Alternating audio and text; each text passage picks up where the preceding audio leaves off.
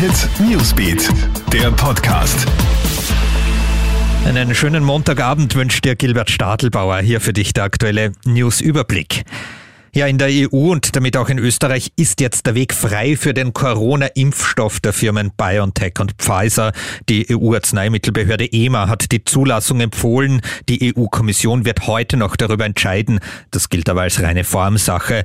Die Corona-Impfungen können damit also am 27. Dezember planmäßig beginnen. Vorerst ist es nur eine bedingte Zulassung für ein Jahr. In dieser Zeit werden weitere Studien ausgewertet.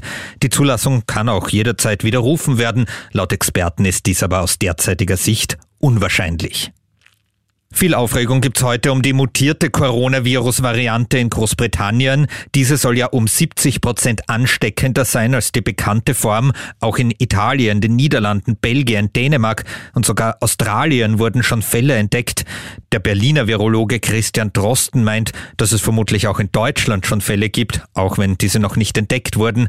Allerdings zeigt er sich nicht besorgt. Ob die neue Variante wirklich ansteckender ist, stellt er in Frage. Für eine fundierte Aussage darüber fehle noch das Datenmaterial.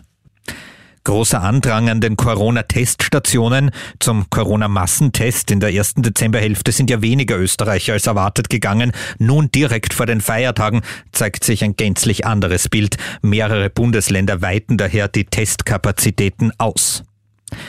Und damit noch Ski Alpin. Erfolgreicher Tag heute für Österreichs Skiteam. Beim Herrenslalom in Alta Badia gibt's zwei Podestplätze für Österreich. Manuel Feller wird Zweiter, Marco Schwarz Dritter. Der Sieg geht an den Schweizer Ramon Zehnhäusern.